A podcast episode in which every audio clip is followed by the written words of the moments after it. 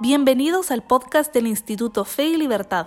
En este espacio conversamos con expertos y analizamos posturas sobre economía, religión, libertad y más. Bienvenidos a un nuevo episodio del podcast Fe y Libertad. Hoy tenemos el gusto de conversar con Dafne Posadas.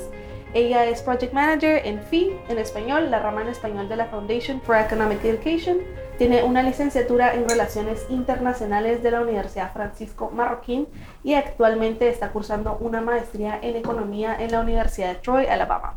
Bienvenida, Daphne, qué gusto tenerte acá. Gracias, Mariana, un gusto para mí acompañarlos en el podcast de Fe y Libertad, que he escuchado algunos capítulos, de hecho escuché el que tuvieron reciente con Will y, y también aprovechando conocer las oficinas de, del Instituto Fe y Libertad aquí en Guatemala, que están maravillosas, así que Ojalá hagamos más eventos. Sí, la verdad es que nosotros también los hemos estado siguiendo a ustedes en FI y viendo tus videos y creo que tenemos mucho, mucho en común nuestras instituciones, así que estamos súper felices y cabal de eso quería hablar hoy en este episodio porque, eh, bueno, tanto FI como el Instituto Fe y Libertad tienen este background, este, esta intención académica de formar a las personas y creo que eh, hay muchos académicos que tienen miedo de, introducirse en el mundo de las redes sociales, de eh, cómo, cómo mantengo mi seriedad, mi, ¿verdad? mi perfil de, una institución académica. Eh, y, al mismo tiempo comparto esta información que considero que es valiosa para, el público, ¿verdad? Entonces justamente te quería, eh, pues quería que platicáramos sobre, sobre esto y básicamente esa es la primera pregunta ¿por qué crees que es importante que las instituciones académicas entren en las redes sociales? Mira, yo comparto, yo, yo compartía esos miedos. Em, y bueno, aquí, tú sabes, yo estudié en la Marroquín y venía como de este ambiente, no te digo yo que fuera la ultra académica, pero sí venía como de, de, estar con catedráticos que son muy académicos, entre ellos el profesor Jesús María Alvarado, que son súper serios, son una inminencia, eh, y luego pues tenía la dicha de compartir con ellos en espacios académicos. Y, y, pues yo cuando empecé a construir mi perfil profesional, yo decía, yo tengo que ser súper seria, tengo que eh, vestirme de traje todos los días y tengo que hablar súper proper absolutamente todas las veces que yo salga. Em, y por supuesto que con el tiempo me he dado cuenta que cada, cada espacio tiene su lenguaje y cada espacio tiene la manera en la que tú vas a comunicar las ideas, porque por supuesto que no es lo mismo hablar de liberalismo en el mundo académico que hablar de liberalismo en el mundo de la realidad. Y cuando yo empecé a trabajar en FI, a mí me pasaba que yo era súper seria, era súper académica y entonces mi jefe, Javier Pérez Saavedra, me decía, no, es que tenés que ser más más fresh, así me lo hacía súper coloquial, me decía, tenés que ser más fresh porque realmente si tú quieres hablar con un público joven y quieres hablar con un público en audiencia de redes sociales y tú les empezás a hablar con conceptos muy rebuscados o un vocabulario muy complejo, lo más probable es que van a darle skip al video o lo más probable es que no van a ver tu contenido. Y eso fue como un choque de realidades, ¿verdad? Porque yo, como te digo, venía de este ambiente súper serio y luego pues estaba enfrentándome a descubrir una nueva manera de comunicar.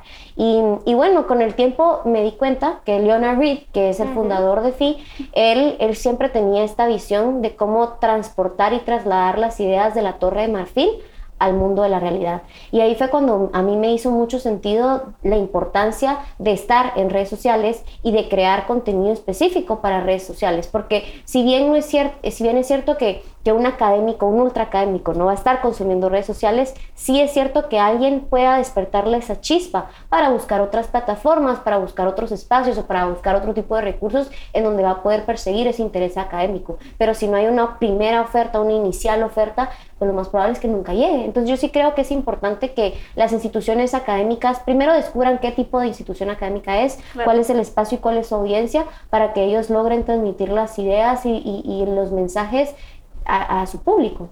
Claro, y sabes, esta, esto que decías de la Torre de Marfil, creo que es la percepción que todo el mundo tiene de la academia, ¿verdad? Que está dirigida a una élite y hasta cierto punto es, es así, ¿verdad? No todo el mundo tiene acceso a esta información y y al final las redes sociales son una excelente manera de democratizar, ¿verdad? La información y el contenido. ¿Crees tú que es una obligación moral que tienen las instituciones académicas de estar en redes? Mira, eh, yo una vez fui a un taller que lo hace Atlas Network, que es un taller de comunicación, y en ese taller ellos te dicen, tú tienes que identificar qué tipo de think tank tú eres. Entonces hay think tanks que se encargan de crear políticas públicas, de diseñar políticas públicas, hay think tanks que se encargan de reclutar gente, hay think tanks que se encargan de compartir mensajes en redes sociales y hay otro tipo de think tanks que se encargan, por ejemplo, de ir y hacer lobby con, bueno, por supuesto en los países en los que eso es legal, pero de ir y hacer lobby em, con, con, legisladores para poder trasladar esa política pública que crearon estos think tanks eh, y trasladarla al campo de la realidad. Y yo creo que la moral depende, o sea, la, la, moral yo sí creo que depende mucho de cuál es tu misión y tu proyecto de vida y cuál es la misión y visión de una organización. Entonces, si bien creo que es muy importante que las instituciones académicas estén en espacios como las redes sociales, guardando sus principios, guardando sus valores, identificando sus pilares de contenido que los van a ayudar a perseguir esa misión y visión, no creo que todas debamos hacerlo, porque depende mucho de qué tipo de think o qué tipo de institución tú eres. Entonces, por supuesto que, que, que hay instituciones como FI, que su trabajo es precisamente llevar estas ideas a jóvenes entre los 14 y 26 años, entonces tenemos que estar en las redes sociales porque ahí está nuestro público. Pero de pronto una institución súper seria como una universidad no tiene por qué hacerlo. Entonces, yo no creo que sea una cuestión de moralidad, sino si, es una, una cuestión de, de, visión y misión de esa organización. Me encanta tu respuesta, primero porque todo el mundo tiene ese, o sea, no sé, esa inquietud de tengo que estar en redes sociales, todos tendríamos que estar ahí y al final cada quien tiene una, una misión distinta y me gusta tu mensaje porque al final es tenés que pensar realmente si esto es lo que tú quieres hacer o no. O sea, no se vale solo decir, no, no somos nosotros, sino realmente evaluar eh, si es compatible o no esa estrategia con lo que tú quieres lograr. Totalmente, totalmente. Y al final del día todo parte de, de, de este principio que es muy importante para nosotros los liberales del autoconocimiento. O sea, no puedes tener autosoberanía y autogobernanza si tú no tienes autoconocimiento y eso aplica para el individuo, pero también aplica para las instituciones y por eso replantearse o plantearse cuál es nuestra misión, cuál es nuestra visión, qué rol nosotros jugamos en la difusión de estas ideas, eso es clave, porque a partir de ahí entonces tú vas a poder diseñar una estrategia de comunicación acorde a, a lo que tú eres como organización, a tu naturaleza. Claro, y sabes, tal vez ahorita escuchándote se me, se me vienen a la mente los, los desafíos que enfrentan algunas de las instituciones académicas. A mí me parece que el lenguaje es una de las, ¿verdad?, de las más difíciles, pero ¿qué has visto tú en tu experiencia? ¿Qué crees que es el ¿Cuál crees que es el reto principal al que se enfrentan las instituciones académicas al tratar de, de llevar este contenido a, un, a, una audiencia más amplia? Mira, primero, lo primero creo que es... Em, iba a decir sumarizar, pero eso no está bien dicho, es resumir. es resumir, resumir todos estos textos. Por ejemplo, aquí en, esta, en, en la oficina tienen una biblioteca maravillosa de, de, libros muy interesantes, pero aquí, por ejemplo, tienen Ludwig von Mises, El socialismo. ¿Cómo resumís este tomo de Mises en un video de un minuto? Es mucho, 30 segundos. ¿Cómo lo resumís? ¿Cómo, cómo encontrás el mensaje clave de este, de este libro? Y que ah, de pronto ahí los académicos pecan mucho y pecamos mucho porque, como te digo, pues yo tengo mi vena académica, pero también tengo mi vena de comunicación y, y a veces pecamos mucho de querer sonar los más inteligentes eh, y sonar los más eh, los, los, que más sabemos sobre un tema y lo podemos hacer perfectamente. Pero a mí me gusta mucho esta idea de Richard Feynman que decía, si tú sabes una idea, tú eres capaz de simplificarla de una manera en la que todos te entienden. Entonces yo creo que eso es uno de los grandes retos que tienen eh, las instituciones académicas y las personas con perfil académico a la hora de comunicar a las masas. Eh, obviamente como, como también no rayas en el populismo, ¿verdad? Que creo que eso es muy importante porque obviamente nosotros como liberales nos oponemos a cualquier forma de populismo, especialmente dentro de la política, pero también creo que aplica a la hora de compartir eh, ideas o mensajes. Entonces, ¿cómo haces un mensaje tal que sea capaz de resumir una obra como esta, pero al mismo tiempo no sea populista y no sea como algo que, que, que, que cumple un propósito solo para llegar a las masas, ¿verdad? Sino que está cumpliendo el propósito de educar, de transformar mentes. Eh, eso es una. Y luego, otra idea que va conectada es esta idea de los egos. Yo creo que en la academia hay mucho ego. Em, y, y, y, parte de esta idea de yo quiero ser el que suena más inteligente o yo quiero ser el que que, que, refleje que ha leído más libros o que, que, ha estudiado más o lo que sea. Y esto es mucho, yo creo que mucho esa competencia en el, en el mundo de la academia, pero entonces cómo tú logras trasladar toda esta biblioteca que tú tienes en tu mente a un, a un video, a un mensaje, a un post en Instagram, a un tweet, ¿cómo lo haces? Y eso es bien complicado porque a veces juega mucho con ese ego y vas a encontrar personas que no saben absolutamente nada y están hablando del mismo tema que tú y tienen una audiencia mucho más amplia. Entonces yo creo que es eso, saber cómo regular los egos y saber cómo, cómo no entrar en esa competencia por ser popular, sino por, por siempre mantenerte fiel a tus principios, valores y educar en, en esos mensajes que estés dando. Y uno último, yo creería que es la parte ya como del know-how o, la parte de literalmente crear contenido. Eh, porque muchas personas dicen, ay, grabar un video es bien fácil. Y, y, créeme que no es tan fácil, tú lo has hecho y no es tan fácil como parece. O sea, sí realmente tienes que pensarlo, tienes que encontrar cuál es ese mensaje que va a enganchar a tu audiencia, cuál es el script que va a hacer que tu audiencia se mantenga la mayor cantidad de segundos posibles viendo tu video o tu contenido o que quiera compartirlo o que quiera ponerlo en sus historias. O sea, todo eso es parte de la experiencia de crear contenido. Y muchas veces los académicos son muy pilas para poder leer las ideas, entenderlas, conversar sobre ellos en un eh, Liberty Fund o en un foro, pero ¿cómo, ¿cómo conectas estas ideas y las llevas a un contenido digital? Eso es otro reto y que yo creo que, que, que sí vale la pena, ¿verdad? Dependiendo de del tipo de organización, pero sí vale la pena pues entender cómo funciona la dinámica de redes sociales para llevarlo.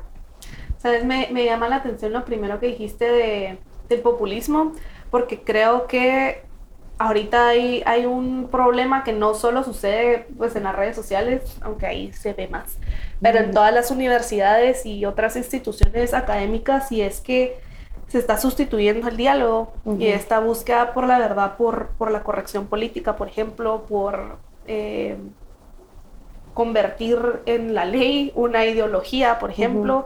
Eh, ¿tú, ¿tú, estudias en, en campus, en Alabama?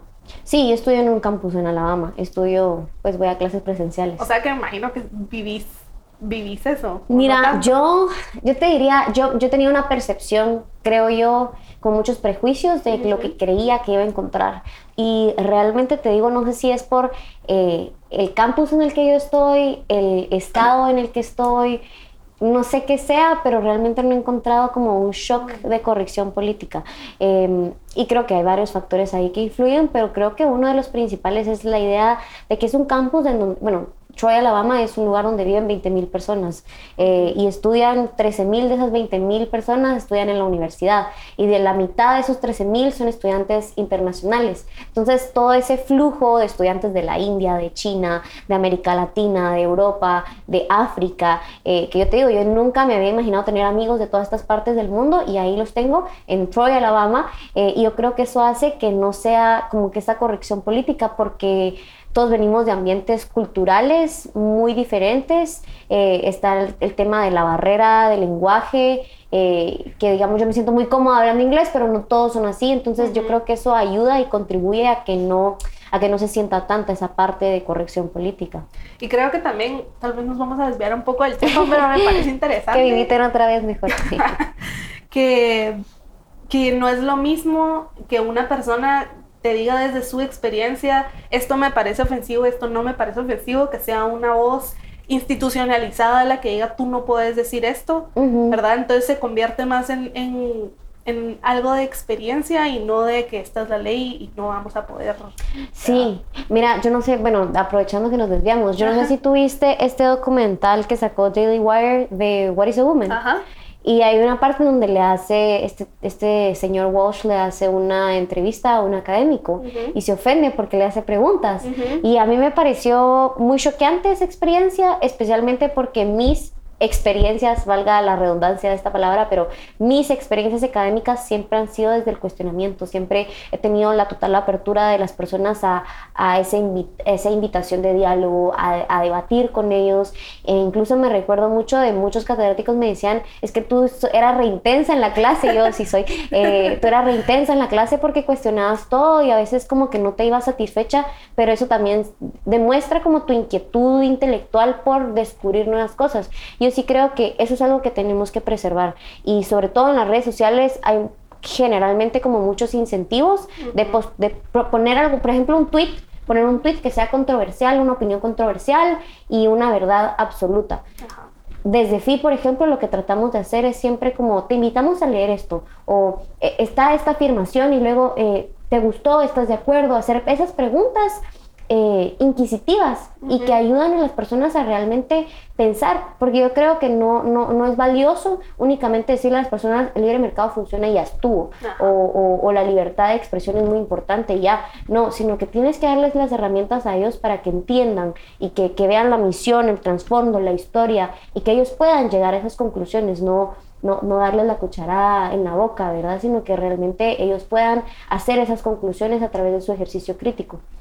Sí, totalmente. Yo creo que ese es parte del espíritu que la academia debería mantener y que se debería también pasar a redes sociales. Y yo creo que ese también es uno de los temores que tienen los académicos o las instituciones académicas, es qué voy a hacer cuando me pregunten, cuando la gente no esté de acuerdo, cuando, porque es realmente implica mucha energía, pues, ¿verdad? De, de, de engage, de comprometerse, no sé, de entrar en este diálogo y y tal vez también te digo otra cosa que creo que eh, pasa mucho con el mundo de redes sociales es como la inmediatez, o sea, la necesidad de está pasando algo ahorita, tengo que poner algo ahorita sobre el tema, porque si no me quedo atrás o porque si no van a decir que yo no dije nada al respecto.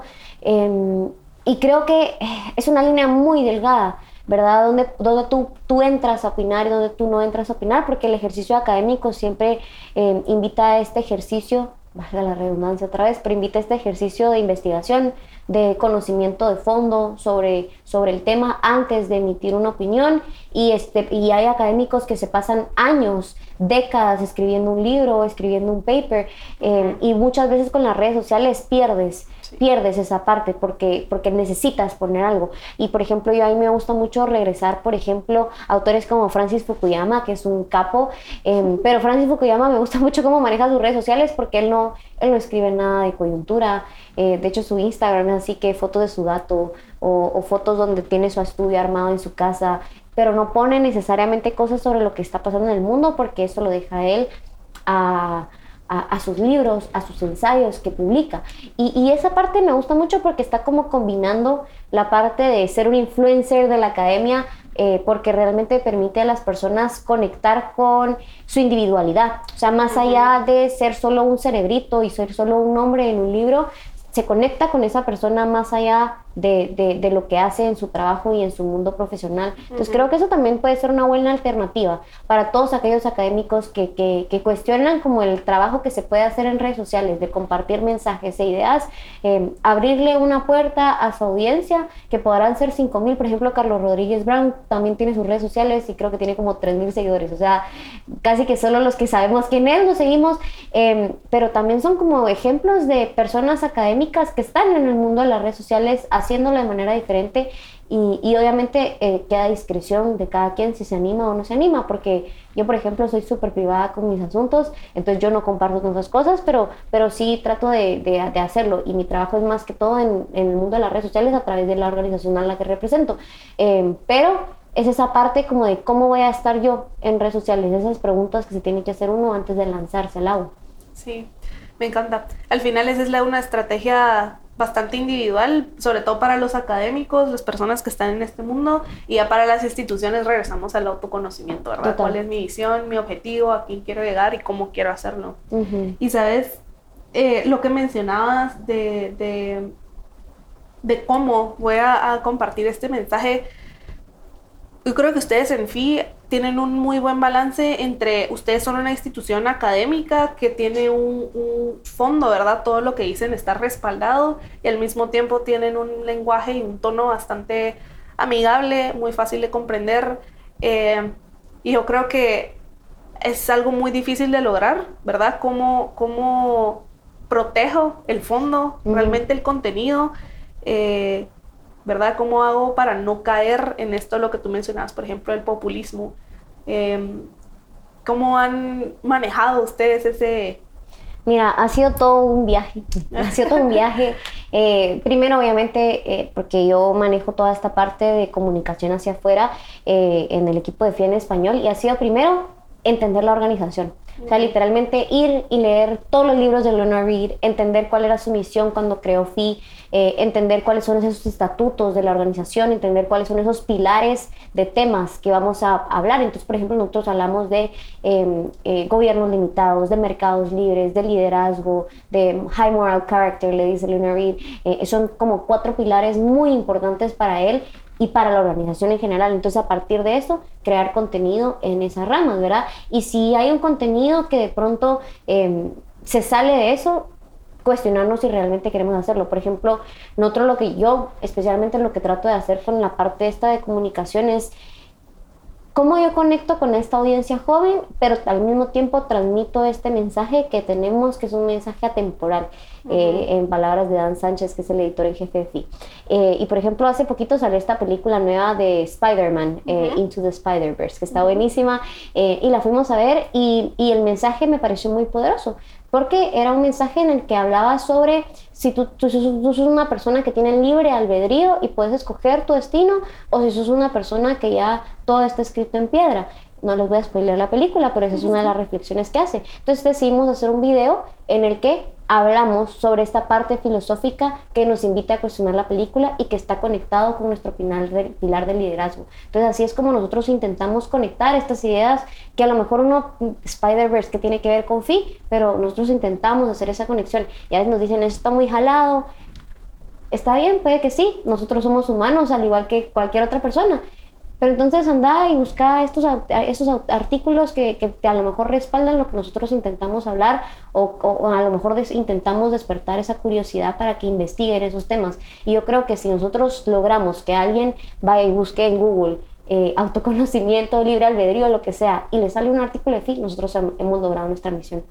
Me encanta. Y me encanta también esto que mencionas porque al final el impacto realmente no se mide solamente en los clics o en las reproducciones sino también en, en cómo tú movilizas, ¿verdad? Mm. Eh, y, la, y las semillitas de curiosidad que, que sembras en, en, tus seguidores.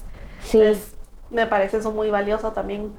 Daphne, ya se nos está acabando el tiempo. Entonces, no sé si quisieras decir algo antes de, de, cerrar y despedirnos. No, primero que muchas gracias por, por, la invitación aquí al instituto. De verdad que las oficinas están, me quedo así boquiabierta. Eh, eh, y me encanta el podcast, me encanta el contenido que ustedes crean. Y, y muchas gracias por, por, por invitarme a hablar de este tema, que yo creo que todavía es un tema pensaría yo que parece raro que esté en pañales, pero me parece que sí está en pañales y que todavía muchas instituciones académicas, muchas personas con este perfil académico se hacen ese cuestionamiento y digamos yo me lo hice cuando empecé a salir al mundo profesional y me gusta donde estoy ahora, así que si yo puedo ayudar a más personas a que se animen a dar ese salto, pues yo feliz y encantada de apoyarlos y los invito a que nos sigan en redes sociales de FI, arroba FI en línea, FEE e en línea, o sea son tres es juntas eh, y a mí también me pueden seguir en arroba Dafne Posadas y pueden con toda libertad escribirnos, mandarnos sus mensajes de apoyo, eh, invitarnos a cuestionarnos el contenido que estamos publicando, porque al final de eso se trata.